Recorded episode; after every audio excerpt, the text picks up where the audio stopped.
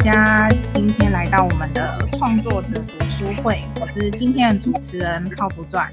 那本月共读的书籍是工具王阿张的《打开网络就有钱》。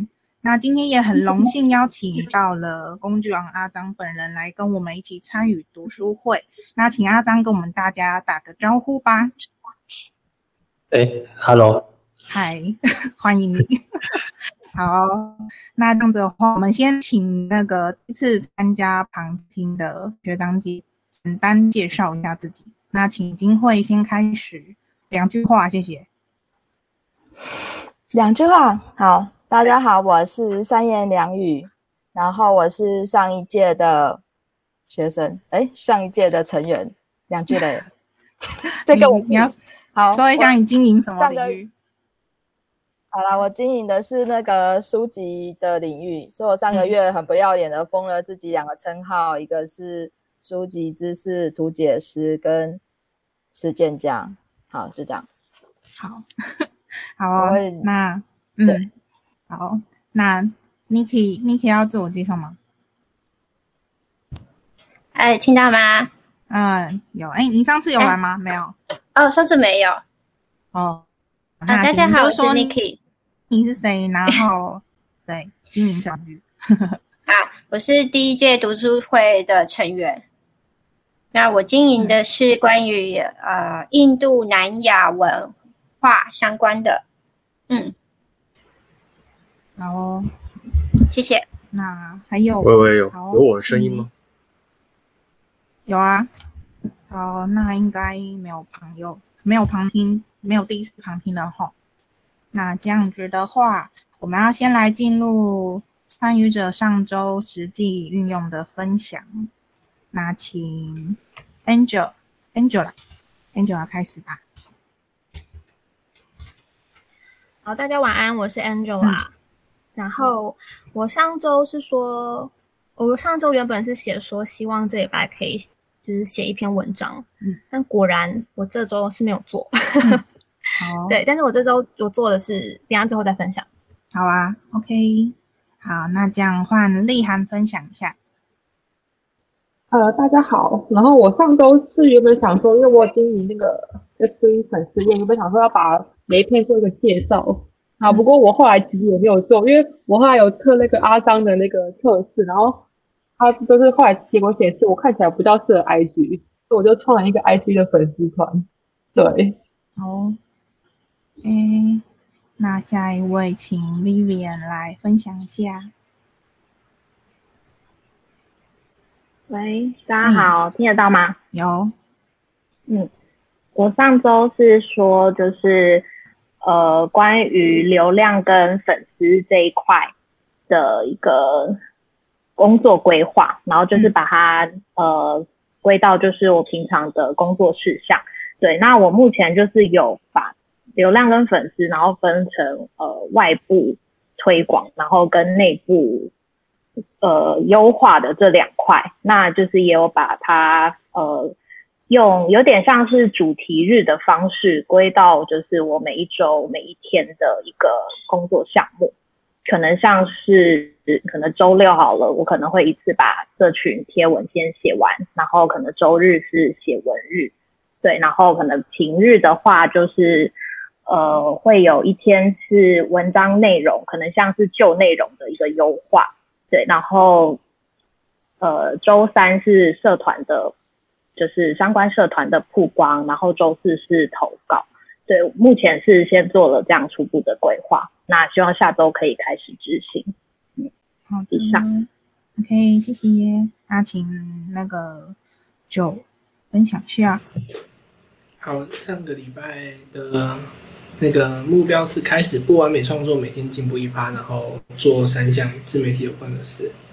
嗯，在执行的时候发现有有几天有忘记漏三项这样子，那今天就。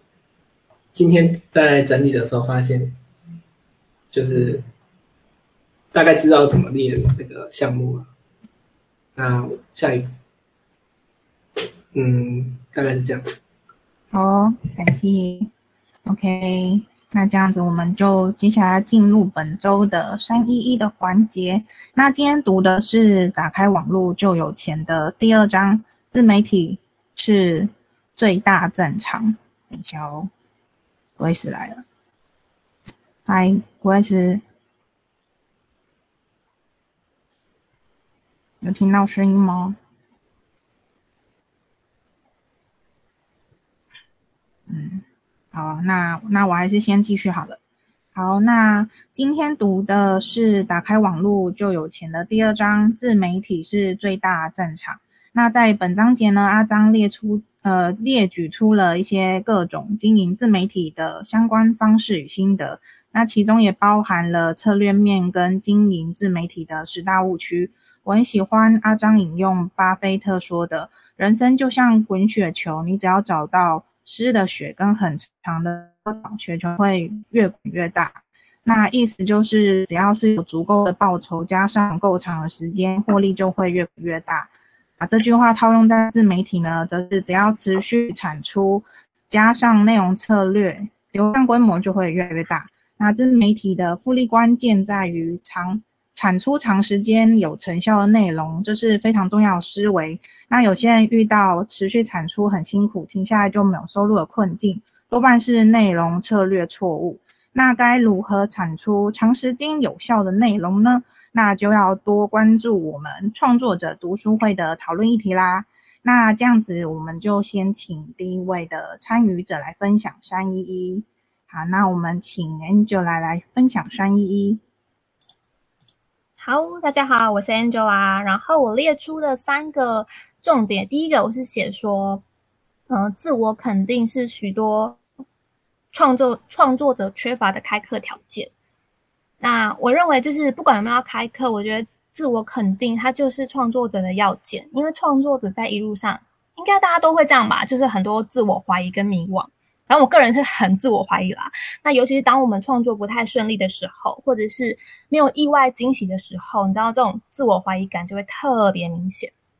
对，所以就是每天给自己洗脑，就是不用执着于别人成就怎么样，就是就是不要停止创作，因为你停止下来什么就没有了。嗯，对，很鸡汤。好，那第二点我是写说，呃，复利效应就是可以多方的运用，比如说。在阿张的文章中写到说，可以先写成文章，然后再截取片段，然后输入到其他平其他的平台上，或是 IG。因为我自己在以前经营的时候，我没有这个概念，所以我常常觉得我自己是卡在写内容的死胡同里。所以就是现在正在学习，就是一次产出，然后放大成效这样子。好，那第三个点，我写一句话，就是我们在输出的同时，一定要输入。哎，我不知道大家有没有，就是是前几天还是上礼拜那个叶秉成叶秉成教授的一篇文章，就是广为流传，大家有没有看过？就是他的标题是写说，在这人人都想成为网红 KOL 的时代，就它里面是提到说，嗯，反正意思就是因为每个人只有二十小时嘛，如果我们都把时间拿去输出，没有时间输入的话，你没有一直累积下来，长久下来，你就会变成一个老调重弹的人。可是喜新厌旧毕竟是人性嘛，就大家还是喜欢新新的东西。所以如果你是想要成为影响力的人，你最要小心的就是你输入跟输出的速度。如果你输入不够快，累积不够多，输出却很快，你很容易就会变成一个没有料、没有梗的人，就很容易被淘汰。所以，因为有些人他会想要快速建立品牌，然后就会更赶快的加紧输出，然后不断的写文章啊，不断的演讲。但一阵子之后，你会发现，哎，里面好像。没有什么新意，然后因为你自己就已经不断被输出给掏空了，所以这时候就是危机的开始。好，所以这是我整理的三个重点。好，然后呃，本周的实境运用就是我写两个啊，就是一个我觉得我现在一直在尝试的，就是可以先写成长文章，就像阿张讲的，先写成文章之后，我再截取内容去呃输出在我的 IG 上面。这是第一个，我觉得可以实行应用的。那第二个呢，就是我看到阿张 写的说，不要因为太太忙而忽略私讯或留言，因为长期下来可能就会失去一批支持者。我看到这个时候，我就立马做这件事情，就是我这礼拜有在执行，大概就这件事吧，就是开始认真每天回私讯，因为这件事我非常勇敢有感觉，就是。我真是越拉越久，越拉越久，就是从一天每天回到后来就变成可能五天六天才回一次，那个感觉就很不一样。所以我就是现在我在做这件事情。好，以上就是我没了吧？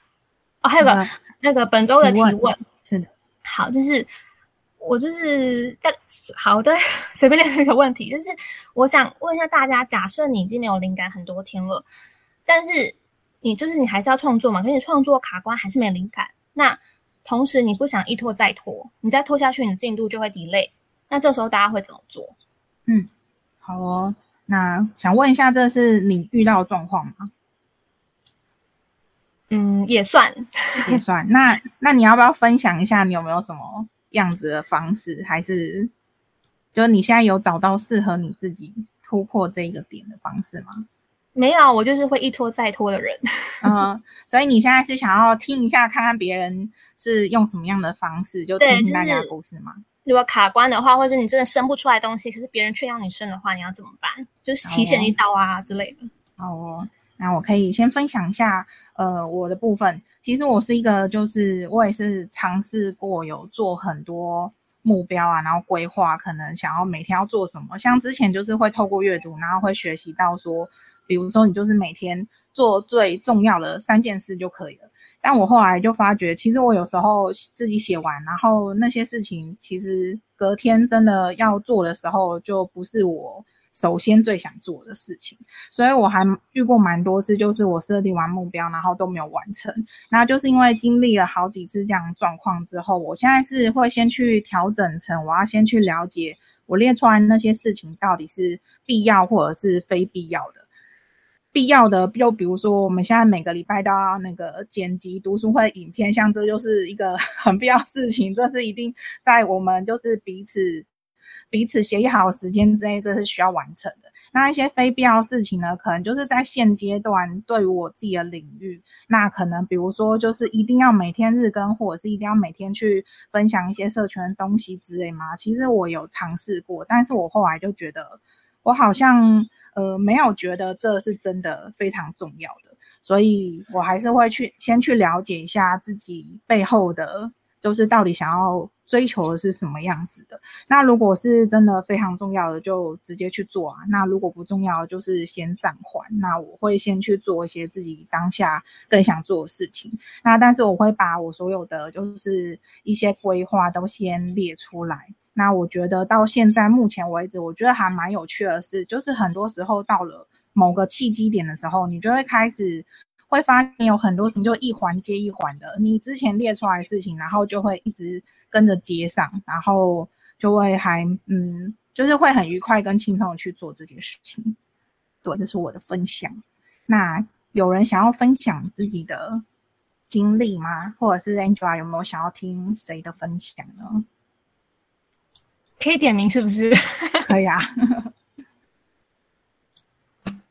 我其实我好奇的点是，呃，我想问的是那个，就是我知道假设假设这件事是我必要的，可是我现在就是没有灵感可以完成它，可是我的期限到了，那该怎么样去生出？就大家会有什么方法去生出这些内容？然后我蛮想听阿张跟定。嗯，我先问一下，那个 Angela 的意思是是业配吗？是例如像是业配，或是有业主是非做不可的这种事情吗？还是纯粹是自己个人的目标？嗯，不一定是业配，不一定是工作上面也算。工作上就是有其他的 boss 跟其他的人，不单纯只是自己的目标这样。对对对对对，了解了解。好，请他们回答，因为这是会差蛮多的。哦，那阿张好，我先讲。好的，那那那个产出的部分呢？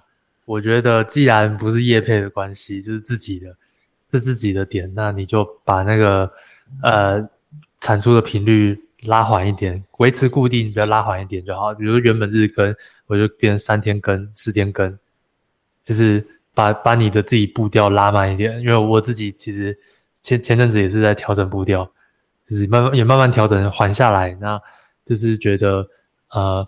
比起一直在发那些文章，然后去笼络新粉丝，还不如说，比如说好好经营现实动态，去把旧有的粉丝，呃，更加的笼络起来，就是更更加的那个聚集，那个就是看有没有办法把粉丝，然后有更进一步的互动。对，那我自己是这样子做了，然后再来是那个呃，另外，哎哎，你的第二个问题是什么？除了那个产出以外的第二个问题是什么？第二个问题没有他，他现在、嗯，他就这个问题。不过他刚刚好像是提到说是类似像工作，所以其实好像有可能是有对口，不单纯只是自己的目标。刚刚问嗯 Angela 好像哦，是这样对对对，那就是这个部分的话，如如果说你真的没有 ID 的话，那是不是可以请一个社群企划，就是帮你去想内容的人，就是呃，因为像像我知道那个呃，跟你一样营养师 Ricky 嘛，Ricky 他其实也是请了，也是陆陆续续在请人，然后来协助，所以是不是 Angela 这边也可以考虑，然后请个帮手？呃，感觉你应该是你是一个人经营吗？还是有好几个人？没有一个人，对啊，我觉得你到你现在的这个呃等级，应该是可以稍微请个帮手，或者是请个助理来协助，多少协助一些呃企划的思考啊，或者是或者是帮你完成一些细部的文案执行面。对啊，有可能你到了需要请人帮忙的阶段了。谢谢抬举。对，然后再来就是呃，就是如果说没办法产出，那没关系，你就也不要硬着产出，因为产出一个烂的内容，烂的内容是有可能会退粉的，所以比起这样子，还不如说缓缓，然后因为改成四五天发，一周发一次，其实也没差。那在在 IG 上面的话，我觉得就是保持线动比较重要，保持线动的互动啊，然后呃。然后你可以再去好好思考自己，就是这是一个检视自己呃整个自媒体经营的的一个转捩点吧。就是因为你现在肯定是遇到说，因为 IG 这种东西，就是你要持续的产出，你才会有呃互动啊，才会有收入什么的。那你是不是就要思考说，是不是要来建立一些不用一直持续产出也会有收入的管道？你就要就是比如说，比如说部落格啊，比如部落格它可以让你排名持续的稳定，它你就不用一直产出。那比如说你要去拍 YouTube，还是做什么其他的项目，然后让你那个金钱呃现金流是可以持续的稳定，这样子你就不会去这么 care 那个产出，因为我们没办法说一直把 IG 或者是这种个人品牌的东西持续的做做做做到哪一天，其实不知道。但是如果说你已经有金钱压力的话，你就会被这个金钱或者是被这个产出追着跑。那如果说你找到了一种其他的金钱的替代模式的话，那是不是可以变相的让你可以抽身抽离这个平台？对，当然不要说完全抽离啦，有点好像弃之不顾、不负责任一样，就是觉得说，呃，像我也会一直在思考思考，比如说像 IG。我到底什么时候要经营到什么时候？我每我我常常会问一些那种像像 Yale 啊，还是像谁，像像一些比较呃知名，就是可能十几万、二十几万的，然后说，哎，你 IG 经营到什么时候啊？你要你要经营到死掉吗？还是经营到 几岁？我常常会问他们这样的问题啊，然后那大家就会说，当然能抽就抽啊，那有办法就是建立团队，让团队来帮你做事。对，那自己的话，自己的话就是。呃，如果你的收入来源是足够的，就不会被社群绑架。对你只要想办法去找到一些铁粉，然后用另外一个方式支持你，比如说，比如说可能是订阅制的，那比如说你有呃更多的呃其他来源是不会因为产出而受影响，不会因为演算法受影响，像是电邮行销啊，像是呃群组经营啊，这些可能就不会有这种产出的问题。嗯好哦，谢谢阿张。好哦，好，那定有想要分享吗？阿张都分享讲完了。你遇到卡关的话，你会怎么做？我遇到卡关，An Angela 是说是必要的事情卡关吗？还是嗯，都可以，我都想听。必要的事，如果是必要的事的话，我通常会第一第一时间把它全部做完，就是可能厂厂商业配我可能当下第一时间我就先做这件事情，然后就是不管有没有灵感都做这样吗？如果说没有灵感，然后没有 feel 的话，应该说是我我觉得，呃，身为创作者不能把灵感当做创作来源，嗯就是我们必须要，呃，我们随手一笔就是有及格的标准。嗯嗯嗯那这样子，呃，然后如果说你今天特别有灵感，那你可以往上加到一百分。嗯，对，那这是我如果做必要的时候，那如果说是非必要的话，我觉得我不会限制自己在那个时间内一定要完成，就是我会可能会让自己就是先放下这些所有东西，然后先去其他地方走走看看之类的。好哦，谢谢定。好哦，那这样有回答到 Angela 问题吗有有，谢谢。？OK，那这样请下一位丽涵来分享一下三一一。好，大家好，我是丽涵。然后我本周的呃重点计划是呃有提到说，就是呃私人领域其实也需要一个平台去经营，然后呃其实是要结合品牌，让读者变成朋友，就增加好感度的。这个算是跟我以前的认知不太一样，因为我以前就是特别想说，就是呃我知道 blog 跟粉丝团，可是我没有特别在想说还要有另外一个平台，它其实是需要让读者跟我们产生连接的。然后重点二是说，呃，就是有提到说冒牌者症候群，然后我觉得这个部分的话，其实我自己也有，因为我其实常常会，呃，对于记者写的文章会有点不自信，然后常常想说，我这样写真的是可以的嘛？所以我觉得这部分的话，其实我应该是要去克服的。然后第三个重点是说，呃，他有提到说，就是呃，其实你一直以为你不进步就是原地，可是其实你不进步，其当下其实你是退步的。然后如果你退步每天退步一 percent 的话，其实你一年后会趋近于零。那这也是有让我就打开我的，就是打开我的新的想法。然后本周本周的实际应用是因为呃，我有我新创一个 IG 的粉丝团，不过我其实有个我这个想要跟我的问题一起去提问，就是说，其实我一开始又我我算是蛮新的，就是蛮新开始经营部落格的，就我不太知道怎么让呃部落格的，就是来观看部落格的人，让让他会去加你的粉丝团。对，这是我第一个问题。然后第二个问题是说，哦，我也我也想提到说，哦，就是如果我未来想要经营自己的线上课程的话，那我经营的部落格的程度要应该到什么时候开始程度，我才可以才开始比较好规划自己的线上课程。对，好喽，那呃，我可以先分享一下你原本的那个问题，就是你觉得想要有线上课程，应该经营到什么样程度才适合？那以我自己的分享是，因为我在去年的时候，其实我有想过要做线上课程，但我后来就觉得好像就是自己，就是你刚刚有说到什么冒冒牌者症候群，我觉得我当时候就有一点这样的心态。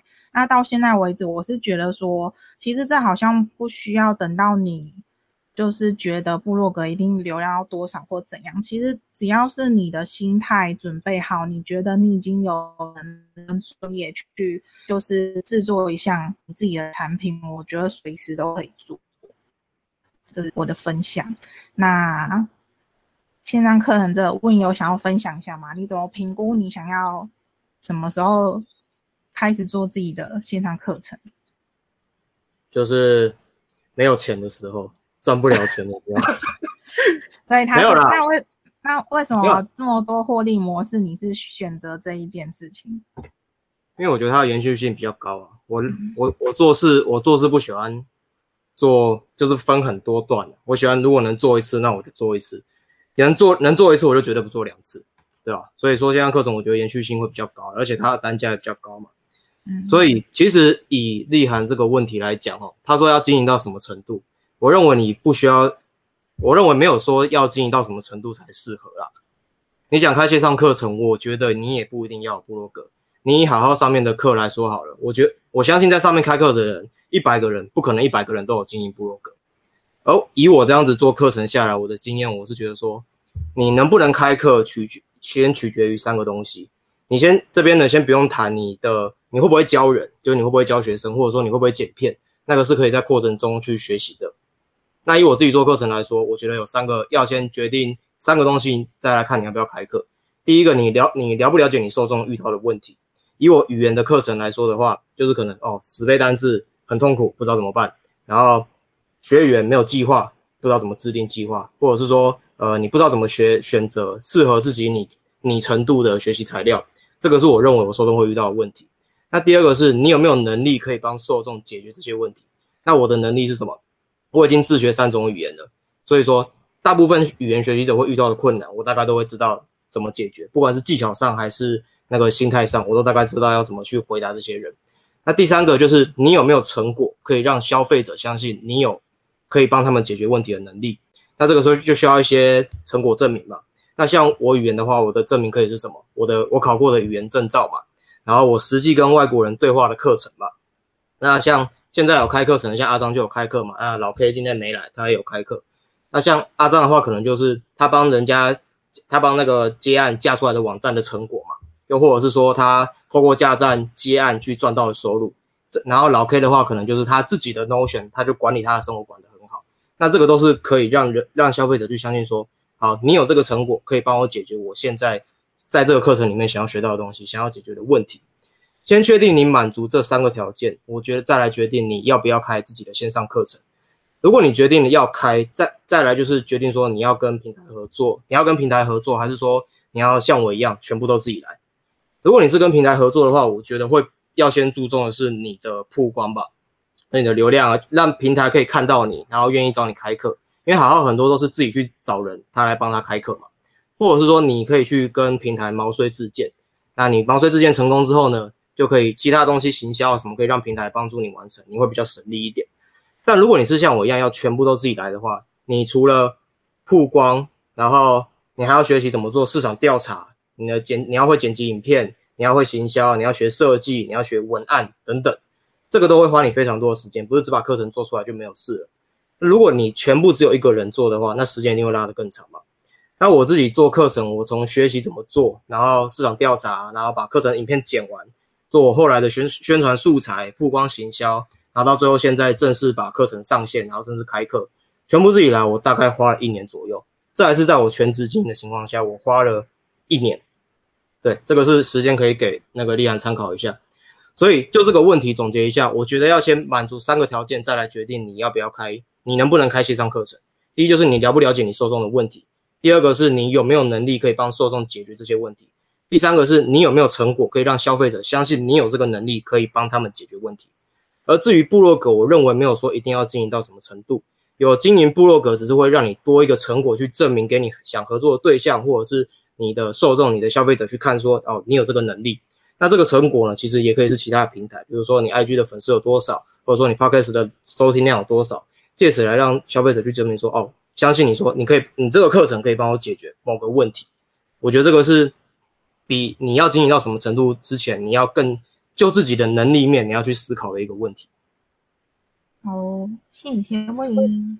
那这样就是刚刚立涵有第一个问题，他想要问说，大家是怎么从部落格将读者导到你的粉丝专业？有没有人想要分享这个问题？有人想分享吗？还是立涵有没有想要点名一下？都可以，都可以。那那我点 Gary 哥好了，Gary 哥，Gary 哥，你怎么从你的日更日更的网站中去把你的读者导到你的粉砖呢？首先，你一定要有个地方要让他们按，这是最重要的。对，因为有时候你只是在想说，嗯，我要让他们按，然后但是第一个不让第一件事情你要有地方让他们按，第二件事情是你的让他们按的地方，也就是所谓的 CPA，你一定要放好位置。那你可以去做一些不同的 spring 来看看，说你放哪里的效果可能比较好，对。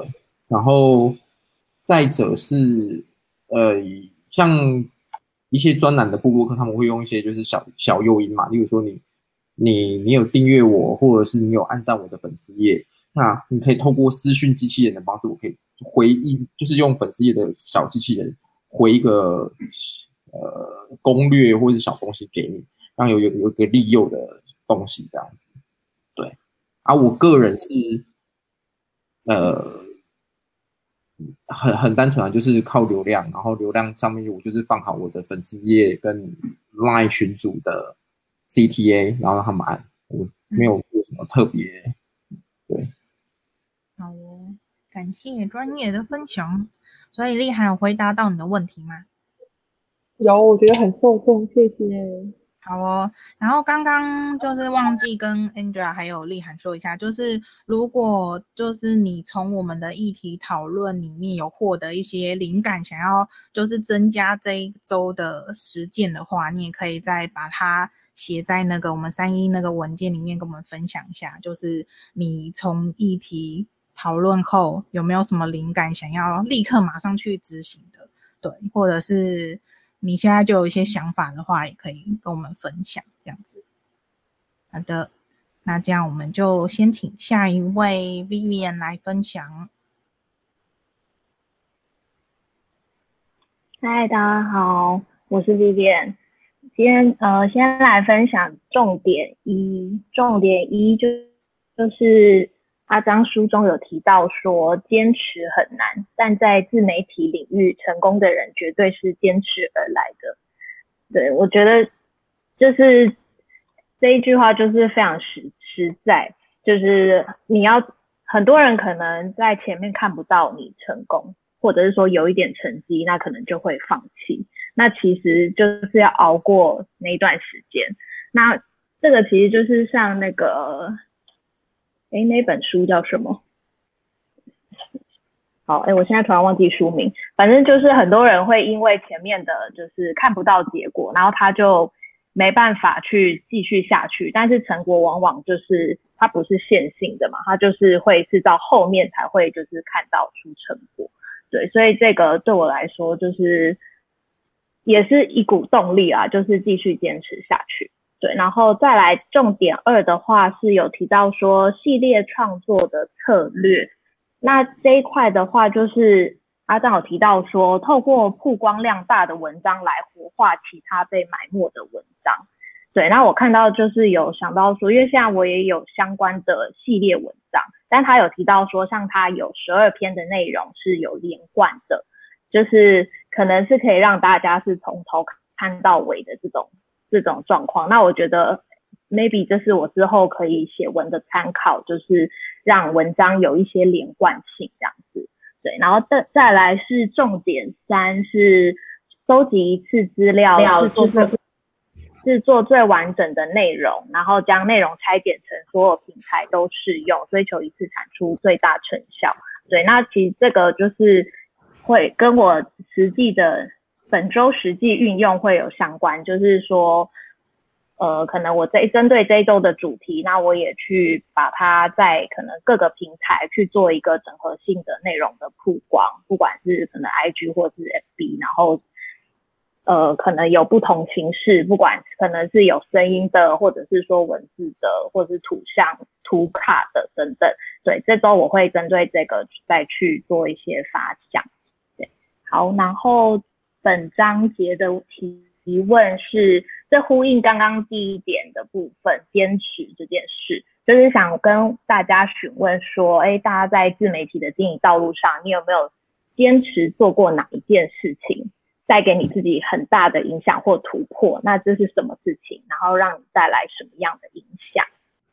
好，一下。好，那这点话，我看到这个问题的时候，其实我第一个想到的就是，呃，我都是透过阅读，可能是因为我经营的领域吧，就是一些自我成长。那这些自我成长，其实就是先从自己会去反思一些事情的一些体悟。那因为就是可能会看了一些阅读些书，或者是我会看一些身心灵相关的东西，那我就会透过自己，然后去尝试，可能就是比如说会去思考一些事情啊，或者是回想过去自己发生什么事情，然后透过这些就会有蛮多心得可以可以输出的。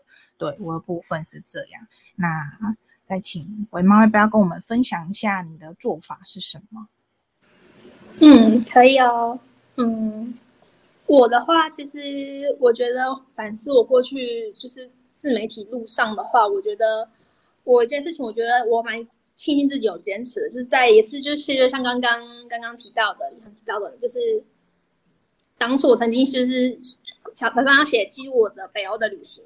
然后当初写了第一篇完整的攻略之后，都完全没有流量。可是之后我就讲说，不管没有人看，有没有流量，反正我就是把他们全部都写完，就是挪威、瑞典三个国家，然后怎么玩，然后每天的游记跟记事，那个都把它写得很丰富。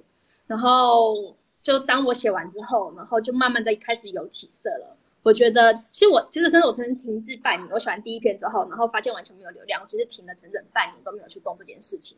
可是之后我就觉得，不管有没有看，我都想把它完成。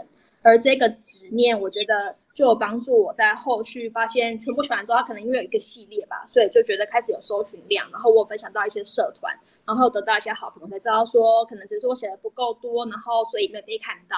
那其实他们的东西是好的，然后因为我写这件事情，所以有持续的完成这这一整个系列，大概十篇文章吧。然后后续有分享我加拿大打工度假的事情，所以就慢慢的流量就有起色，然后开始奠定我一点一些信心，然后让我继续下去，然后也帮助我就是在后续的时候有那个旅行的电子书，他就主动旅行攻略的书，然后要主动找我去出他们的攻略，就是旅行旅游的旅，然后有形的那个行，它算是一个蛮有趣的线上攻略的电子书的呃平台。对，那也会让我觉得是他们主动来找我，然后就让我觉得，哎，我有个利基点，因为我家好像也是一个线上的电子书作家了，所以这件事情就不许我继续的往下，继续的去努力这件，去继续在努力自媒体上面。对，嗯，好哦。那想请那个，嗯，对，B B 说，没有，我先。那谢谢尾猫。OK，不客气。想请那个金慧来分享一下，你到底是靠什么东西来坚持？你可以经营了四年，现在还继续在这坚持下去。我觉得就一开始经营的时候，我觉得是会去翻一些部落格什么，就是他们到底怎么经营下去的。然后那时候我是有看到某一篇文章是说，你一开始就什么都不要管，就先写个五百篇就对了。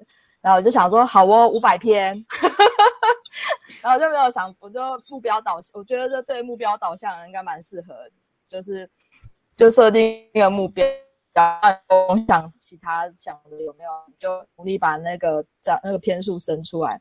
那就是说，当你升个五百篇的时候，你差不多就是一个小咖了，这样子就可以差不多可以接业配啊，然后开始会有厂商找上你，然后呃。我后来就没有特别，我们算五百篇呢，但是我算了一，呃，我经营四年来，我发现我的私人笔记的部分大概已经有，呃，大概已经写一千一千多篇的笔记了，然后发布出来三分之一的话，应该有五百篇了吧，然后的确是有相关的，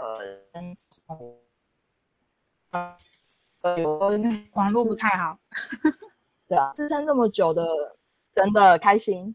然后支撑这么久，其中的原因是因为我直接把那个目标拉到十年，就是我预算是，我一开始就设一个目标，说我要做一个十年目标，那我里面可能就是我一年要完成一个我最想做的事情，那我就有了目标，我就不会乱想，那我的目标是把这十年过完，那我甚至预算说我我这个十年过完的心得，在第十年之后才是我真正要开始收费或者是开课程的时候。因为这十年都算是我的实验期，然后可能都做自己很喜欢的事，所以没有什么人看的时候，我其实就一人嗨，或者说我可能就把这个当做实验在投放。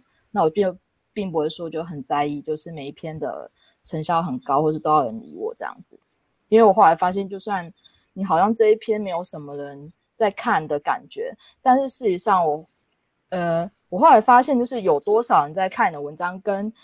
好像很少人在看，但是看人可能都是很重要类型的人，比起来可能重要类型比较重要。比如说那个看你的很看你很少人，那那些人可能都是编辑呀，不然就是企划，不然就出版社相关人员的话，我觉得或者说他们都是呃比较厉害一些老师或讲师，那我觉得给他们比较少人看也没有什么关系，对啊，哦，大家这样。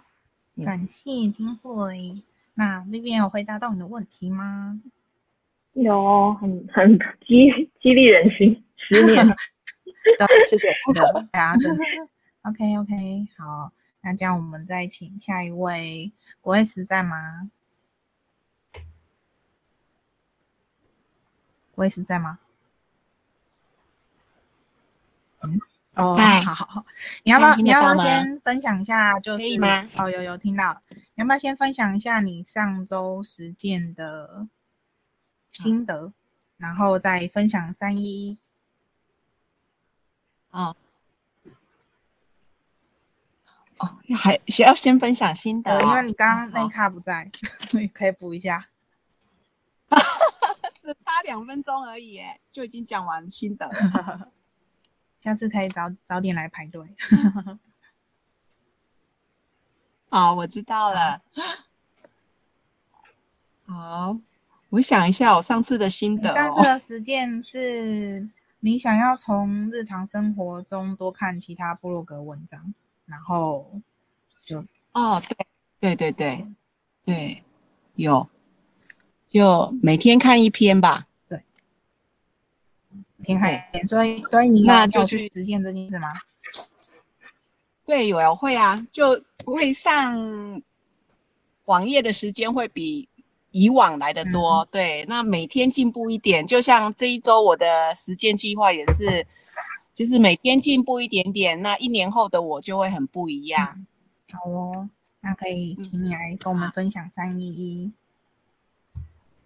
好，那我这一次呃重点一的话，我就是了解到原来自媒体的获利模式，它也有分主动收入跟被动收入。那就如同我以前我是商科的话，我也都会觉得说鸡蛋不要放在同一个篮子的道理一样。那原来呃我也觉得哦，自媒体它也会有这样子来区分呃主动收入跟被动收入的模式。那重点二的话，就是说。大量的阅读加参与读书会，那听取别人的意见，那每个人对同一本书的理解其实不一定会相同，那会截取大家不同的一个面向知识啊，那也可以增加自己多一些灵感。那在重点三的话，所谓的复利策略，在阿桑的书里头，他我觉得他有强调一个，就是要长青的内容，那能够持续曝曝光的平台。那不要随波逐流，就可能如果今天只是一个时事啦，这个只是一个很短暂的话，那这样子的话就很容易是昙花一现的一个方式。对，那就我这一周的一个实际的规划，就是像我刚刚说的，每天进步一点点，那一年后我也期许一年后的我会有不一样的。那就这样子，谢谢。还有你这个章节的提问是什么呢？哦，对，那就是因为其实我的知识有限嘛，那我也真的要持续的学习呀、那要在输出的时候，一定也要有输入嘛。那相对的，我也觉得我的时间很有限。那大家是怎么来安排时间？我想你要分享一下吗？呃，我觉得这个问题，兼职跟全职的思路是不太一样的。兼职的时候，你必须对这件事情要有热情才可以。那我我自己的话，会是用工具做时间事，呃，时间事项线来分配哪些重要，哪些不重要，然后养要养成习惯。像我早上起来的话，我会我就是固定一个小时，就是输入时间，这一小时我就是看书输入，然后看书过程顺便做笔记。如果有灵感的话，也可以在这个时候记录下来。然后，呃，我觉得如果你觉得你知识不足，不足产出你的内容的话，我觉得那你也不要硬产，你就你你这时候应该是先充实自己，先呃先看书或者是去上线上课程都好，先学习到人家问你问你问题，你讲得出来，然后人家听得懂，能够帮助到人家的那个知识量，你再来产出。我觉得你这样子会做起来会比较顺。重点是你要对这个东西有热情，你的那个主题还有领域，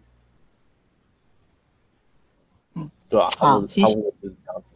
嗯好哦，马克在吗？突然想点名你，赶快出来。喂，马克，来来，那分享一下你在那个上一个月还在职的时候，你是怎么安排你的输入跟输出的时间呢？在职哦，在职睡前我都会读书啊，不然睡前吗？就是有对啊，睡前就是睡前、看看就睡着了，蛮爽的。应该要睡着，该不会是翻一页就睡了吧？没有这么夸张，不然就是听 podcast 啊，就是嗯。因为在职真的很忙，因为我又很晚下班，就是我觉得听 podcast 就是有蛮多灵感的，因为其实我觉得会开 podcast 的人都有蛮多想法的，就是有他想要传递的东西，而且他们常常会有那种访谈系列，就会访问一些还蛮厉害的职人，你就会听到很多职场上面很多很多的技巧吧。就是其实没灵感，就是听听听看别人在做什么吧，我觉得还蛮有用的。因为我最近也都在听很多的 podcast。好哦，感谢我觉得。我觉得输入和输出，就像强林讲，你要把它变成一种习惯了。对我来说，我觉得学习它跟输入输出这件事跟呼吸一样，就是你体内的氧气有限嘛，所以你每天都要呼吸。可是你不会每天刻意花时间在呼吸嘛？你不会每天说我一定要花个时间来呼，要花五分钟的时间来大力的呼吸、吸气、吐气这样子。那对我来说，不是只有看书或者是上课，你一定要坐下来，那个才叫输入。我今天滑 FB 看到看到一张图片，上面写的一句话，我也是在做输入。那在输出呢，也不，我认为也不用一定要做出什么实际的成品，比如说你一定要写篇文章啊，还是说你一定要做出什么什么课程啊，还是什么才叫做输出？你光是我现在跟大家在分享我我想的东西，就是一种输出。这个输出可能是我过去看的某一本书的概念，又或者是我今天早上听了个 podcast，哎，其中一句话我很有感触，那我就在 FB 写篇贴文嘛，这也是一种输出。可是写 FB 贴文这种事，这件事情对我的生活会产短会产生什么实际的改变吗？当下你可能会感觉不到，就是写完就算了嘛，发出去就算了。当上次定有讲一个东西嘛，就是写作是一种观点的磨练。这个自身这个观点的磨练，这个自身思维的改变，它会体现在很久之后的未来。比如说，我以一年前读书，那我现在在这边体现这个思维改变。那所以说，就单纯安排时间来说、输入、输出这件事情来说，我觉得是你要先真的开始去重视学习这件事情，然后你就会主动去观察你身边的各种事情，不管大不管是大是小是好是坏，它都可以它都可以变成一种输入。然后你想怎么输出就怎么输出，随便你。你可以像我刚才说的，写篇贴文，或是来这边参加读书会，跟人家分享你的想法。那这当你做到这些事情之后呢，慢慢的输入输出就会变成跟呼吸一样，你根本不需要去特别规划说，哦，我今天一定要花多少时间去输入，还是说我要花多少时间输出，自然你就不会去担心你有没有时间学习，就是哎，好像感觉来了哦，就跟呼吸一样嘛，我时间到就该呼吸了啊，我时间到就该学习，该做输入输出了。所以就不用太担心啊。当你习惯之后，学习这件事情就是一件很正常的事情，不用特别去想它。哦，谢谢你。好哦，那 Grace 有回答到你的问题吗？嗯，有，大家讲的都很好，就跟呼吸一样简单。真的，跟呼吸一样简单。好哦，就把它内化吧。谢谢。好的，那我们请最后一位就来分享。好，那个我这边整理，这边看到的重点，第一个是，布洛格永远不会消失的原因，是因为，除非每个人都找到，每一个人都可以不靠 Google 找到资料，那时候就可以解决所有问题的时候。那我自己，因为我自己现在在做自媒体，然后我在研究自媒体，然后觉得。自媒体就是有很多平台嘛，那如果一次要经营很多平台，阿张也写到会很累。那要从要从哪一个方向经营？我在这边看到大概就是想从部落格，然后再就是 IG。然后第二个重点就是 IG 的角色设定，呃，最好与个人的特色与产品还有提供服务有关联。这就是刚开始在做自媒体人都会遇到的一个问题。对啊，因为。后后来我会，问这个问题。然后第第三个重点是，无论长期目标短期目标，一定要知道自己，一定要清楚自己的转换目标。我好像有打错，就是他要提，就是讲到那个转换率的问题，就是到目目的目标到准有没有达成。那我给自己设定这个礼拜的实际应用是，嗯。在 IG 上面写一个很好的字界，然后让人可以读得懂，然后再就是写五个文章。啊，想问的想问大家问题是一开始就是想写的主题很发散，那又要从这那么发散的主题当中挑一个主题，然后去专注的写，这时候脑袋会很空白，然后会很杂乱，然后就会遇到后面那个抄袭的问题，就会觉得都是看别人的文章，然后消化完。写出来的东西就很像不是自己的，所以你想要问的是，呃，我想问的是，大家一开始是怎么去整理这些资料，然后再做前期的前期输出的状态是怎么样调整的？请维猫分享一下。嗯，我其实我先看你的问题，然后去思考该怎么回答。但我刚刚听你刚刚就是不一样对方问你完之后，对对对，你的我觉得你的方式，你的你的问，你现在最大的问题应该是在于你要聚焦在什么样的主题，你可能还找不到你你在什么样的主题你可以很顺，然后可以去发挥，你还没做好定位这件事情。那这件事情是我在阿张书有提到，在一开始你还无法定义的时候，你不如就有什么想法你就先写，先把创作养成习惯，你就是。你不用特别聚焦一个主题，然后没有东西还要预写，而是我觉得应该是从你的生活中，你突然想写爱情就写爱情，你突然想要写职场人际关系或是什么，就写职场人际关系。如果你突然想钻研什么小知识，或是你觉得可以什么东西很好分享的，可以帮助别人的，你就写出来整理成好的文章，然后帮助别人。就像阿张里面提到的，你先广泛的写，写久之后，你自然会发现什么东西是你有兴趣可以写很多的，什么东西你可能没什么兴趣，你就是也写不出写不出来的。你就把它放，喜欢就放着吧，就让它顺水流。你就慢慢的多写，之后，然后你自然就会有感觉，你就去写那些你最想主力去发展的东西就可以了。那我自己分享我自己的方法是，虽然一开始我写旅游，可是我曾经也想要写过爱情议题啊、两性等等，因为我觉得很常跟朋友分享这些东西。但实际上在最初的时候，曾经尝试过去写，但我觉得我 写不出什么东西。我可能都写一些骂前男友、骂前男友的事情吧，这样很没有逻辑，很没有帮助。所以我就觉得，反而那个好像尝试写完之后，就发现好像不是不是那么的适合。对，所以我是后来也是尝试几次之后，才觉得，哎，其实旅游我去过很多地方，我可以去书写游记。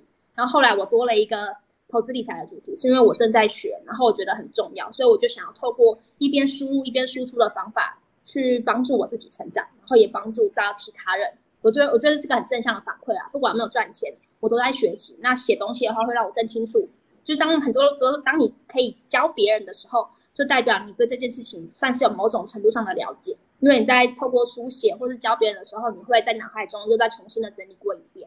所以我是从这样的方式去做选题，然后还有做长期的输出，希望对你有帮助。这样有帮助到你吗？呃，有。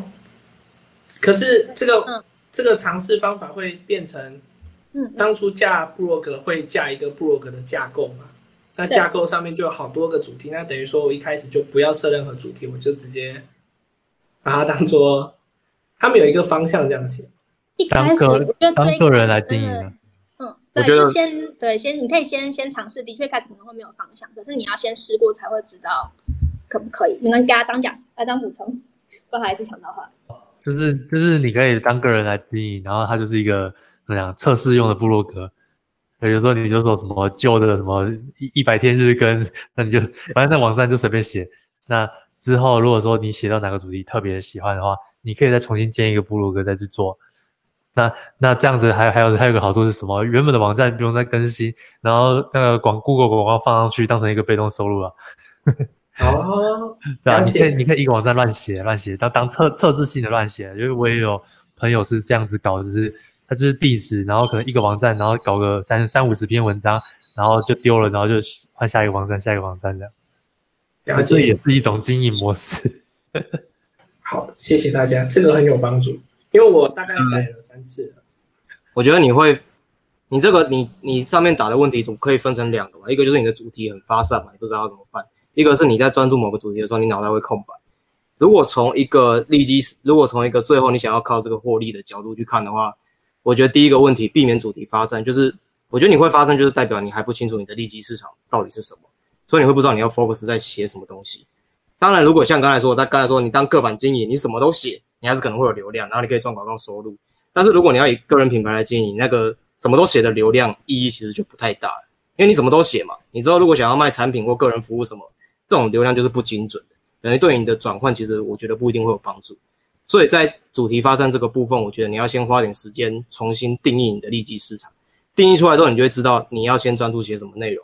啊，有这个主题之后，你现在想写跟利基市场无关的，你还是可以写，但是你就会开始去知道说你要怎么去分比例。比如说，我要写五篇我主题的文章，然后写一篇我自己想写的文章来抒发心情。然后呢，你也可以，你也会，你也会知道说你要怎么去做好你的分类，把你的部落格做好分类，让进来的人不会混淆，可以让他知道说这个网站是在干嘛的。那这个是第一个避免主题发散的问题。那第二个，专注在某个主题，脑袋会空白。这边我先假设你的利基市场已经定下来了，可是你针对这个利基，你还是没有东西可以写。那我觉得可能有两种原因啊。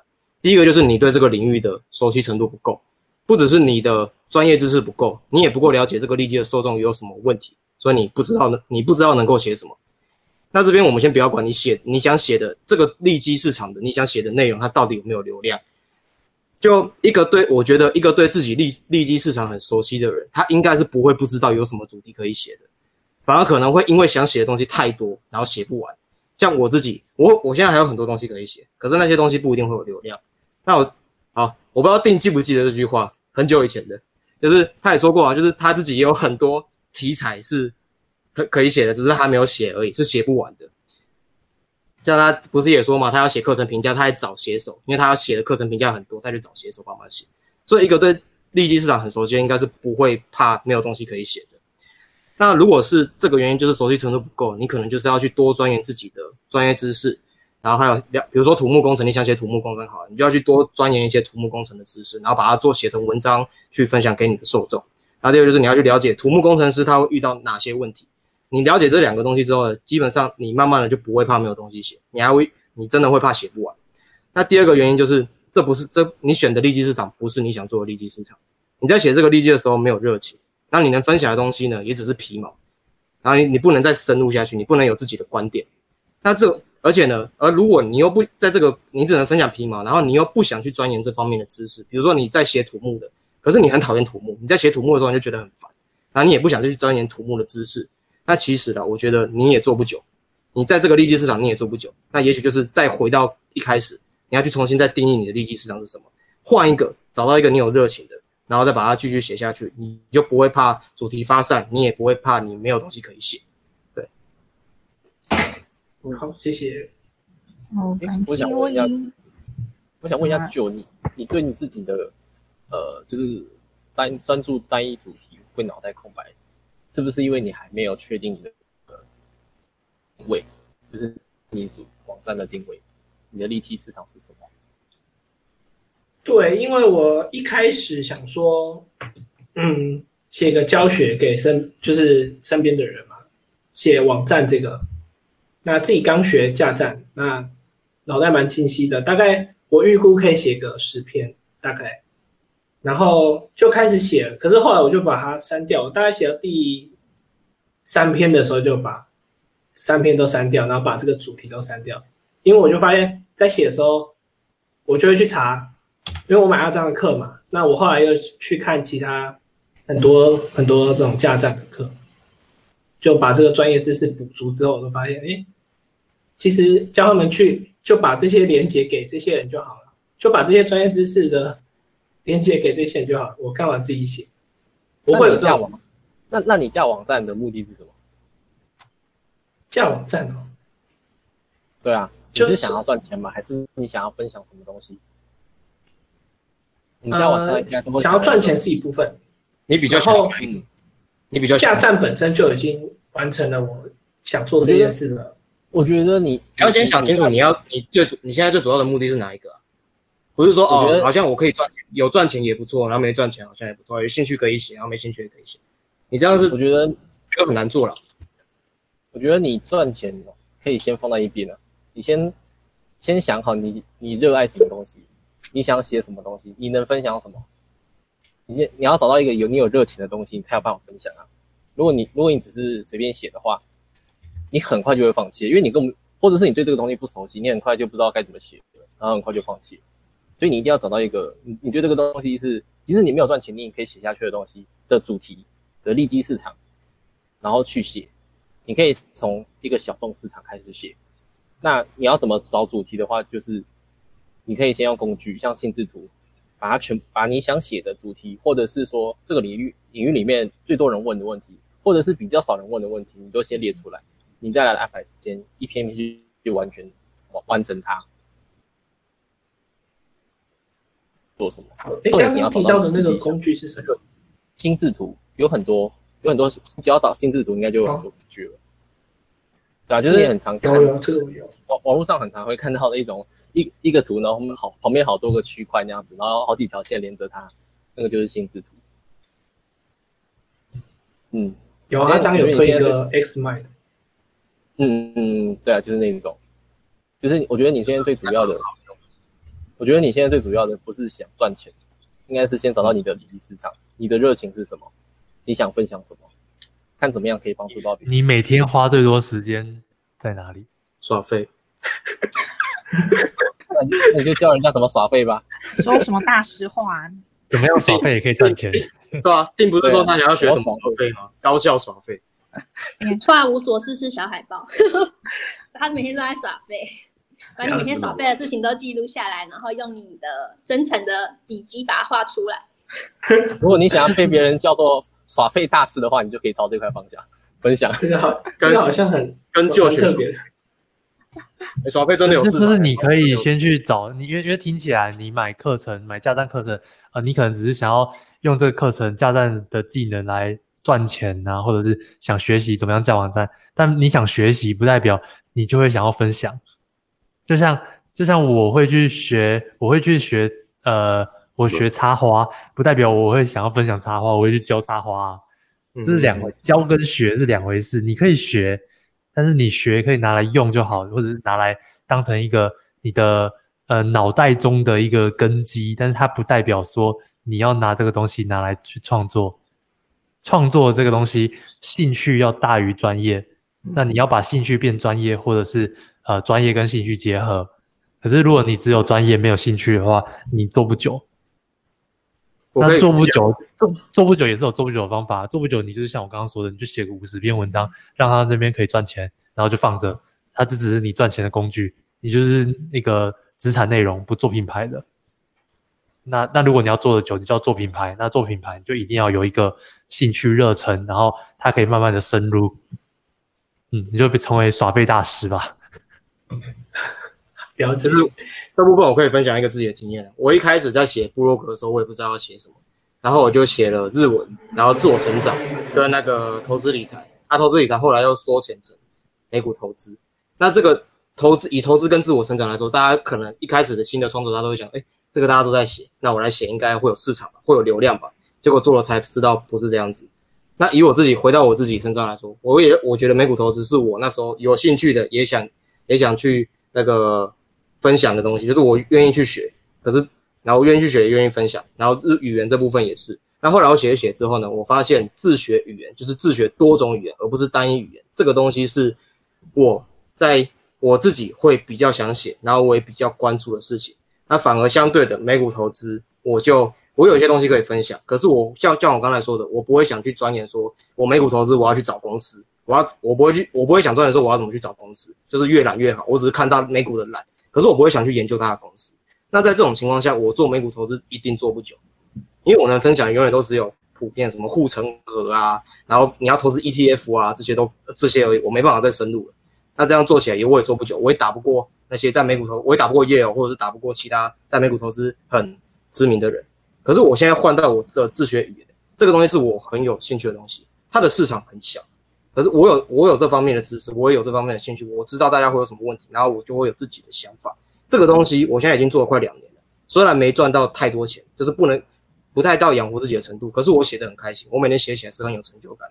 我会我会越可以让我撑到我这个主题，我写这个主题，不管是做课程做什么做产品，围绕在这个主题下面，我能去做个两三年以上，就算他没有钱，可是我写的很开心。那如果有了，最后有赚钱了，那就是。附加的嘛，就代表我一个成功，那我可以继续做下去。那就算没有钱，我还是会继续把这个主题写下去，因为这是我喜欢的主题。那相对于美股投资，我可能就不会想这样子写。对。好，我可以分享一下我我自己的一个做法，就是我刚开始在决定我要写哪一个领域的时候，我觉得这个做法很就很实用，你可以参考一下。就我一开始其实我是写跟宠物相关的东西，那。